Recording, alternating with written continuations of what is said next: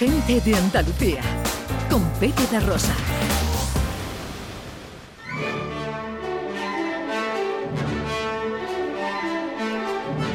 Producciones radioteatrales Gente de Andalucía presenta Escenas de Andalucía.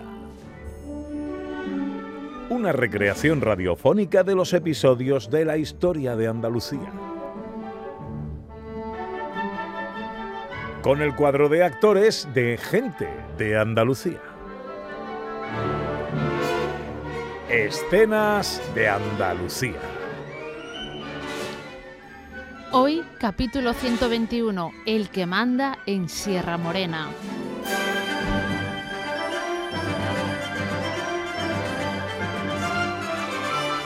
Estamos en la primera mitad del siglo XIX y una diligencia cruza los alrededores de Sierra Morena con dos ocupantes en su interior. Son dos personas adineradas, procedentes de la nobleza, y que ahora debaten sobre el peligro de cruzar por esas tierras. Sois de lo más valerosa, señora. Jamás permitiría que mi esposa viajara por estas tierras tan... tan peligrosas. Ay, caballero, mi marido falleció hace un año y este era un viaje que siempre hacíamos juntos. ¿Veis esta pulsera? Me la regaló el día que nos conocimos. ¿Y, por qué hacéis vos este viaje? Ah, el trabajo me obliga. Pensaba que la gente con dinero no tenía que trabajar. Ah, solo si no le importa perderlo, el dinero, por supuesto, pero también el prestigio. Además, nunca se tiene dine- dinero suficiente. Así que a vos os preocupa eso, ser cada vez más rico. Me preocupan estas tierras y los miserables que viven ocultos en la montaña. Son gente sin dinero, pero lo que es peor, sin educación. ¿Eso pensáis? Por supuesto. Yo en cambio pienso que es gente que no ha tenido nuestra fortuna y han tenido que tomar decisiones difíciles. Sois muy generosa. Son un atajo de vagos y delincuentes que... De repente el cochero se ve obligado a frenar la diligencia ante la amenaza de varios jinetes armados que bloquean el camino. Dios mío, ¿Qué sucede, caballero? ¿qué, qué sucede? Que estamos perdidos, que son ellos, los bandoleros. Entonces la puerta de la diligencia se abre. Buenos días. Buenos días. Mire, le advierto, le advierto que soy alguien poderoso y si osa agredir a esta señora... Eh, eh, eh, alto ahí, calladito. Aquí nadie va a agredir a nadie. Aquí vamos a tratarnos todos con educación. Les he dado los buenos días y ahora les voy a explicar el motivo de el motivo de esta parada. Sin vergüenza. Caballero, ¿no cree que es la mejor idea insultar al hombre que nos apunta con un trabuco? Yo no lo habría expresado mejor, señora. Muchas gracias por su comentario. No hay de qué, señor. Pero por favor, díganos a qué se debe que nos hayamos parado. Por supuesto, señora. Mire, en resumidas cuentas, no es nuestra intención en absoluto provocarles ningún daño. Ustedes llevan una vida acomodada, en palacios, con viajes. En fin, no digo yo que no se lo merezcan, pero la nuestra es una vida muy diferente. Y para comer necesitamos dinero, objetos de valor. Es decir, necesitamos cosas de las que carecemos. Así que les rogaría, si son tan amables, que ustedes, por su propia mano, me entreguen todo lo de valor en esta bolsa. Pues me parece de lo más comprensible. Muchas gracias, señora. Esto es intolerable, una vergüenza, una humillación. Caballero, insisto, este señor nos sigue apuntando con un trabuco.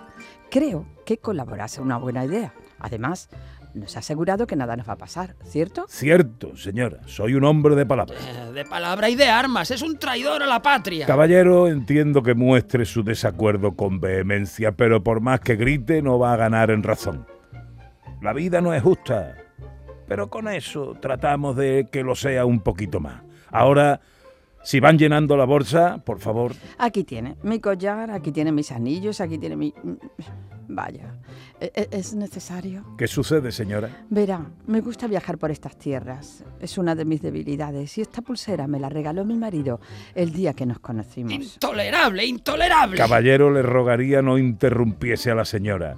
Y también le rogaría que, al igual que ella está haciendo con la máxima diligencia, usted vaya también llenando la bolsa con sus pertenencias. Tiene mucho valor sentimental, especialmente desde que mi marido falleció. Así que, si no le supone mucho contratiempo, me gustaría conservarla. Por lo que aprecio desde aquí, puede que ese sea el objeto de mayor valor que usted porta. Señora, usted está loca si piensa que esta mala bestia se va a compadecer de usted. Le va a robar la pulsera y todo lo demás. Eh, sí, supongo que la pulsera es muy cara. Maldito delincuente, espero que... ¡Basta! Señora, os ruego no os quitéis la pulsera. Puede que sea un ladrón y que no tenga escrúpulos a la hora de arrebatar riquezas, pero lo que sí tengo es corazón. Y sí que soy sincera. En cuanto a usted, caballero, le diría que su educación está a la altura de su lenguaje y que en el fondo me da pena, porque es el más pobre de nosotros tres. Las hazañas y aventuras del bandolero conocido como el Tempranillo son numerosas y a menudo hablan de su generosidad para los más pobres y un agudo sentido del honor y la justicia.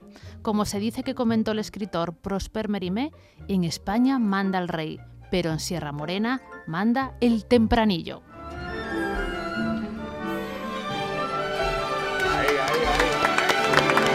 Es que es para quererlo, es para quererlo. Es más bueno. Es que para quererlo el tempranillo, con razón lo traes una y otra vez porque es que es para quererlo.